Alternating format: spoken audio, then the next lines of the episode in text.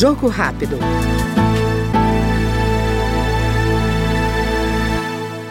Relatora do projeto que estabelece medidas protetivas para crianças e adolescentes vítimas de violência doméstica e familiar, a deputada Carmen Zanotto, do Cidadania de Santa Catarina, comemora a transformação da proposta na lei, que ganhou o nome de menino Henri Borel, assassinado no ano passado no Rio de Janeiro. Em homenagem ao nosso pequeno Henri Borel, menino que foi assassinado, vamos dizer, com a palavra mais correta que possa existir no dicionário, pelo vereador doutor Jairinho, que todo o país conheceu aquelas cenas horríveis dele subindo no elevador, acariciando as costas da criança e depois agredindo violentamente, que levou à morte esse pequeno menino que hoje estaria fazendo seis anos de idade.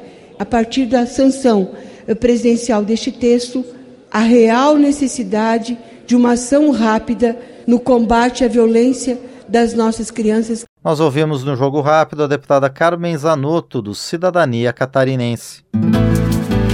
Jogo Rápido.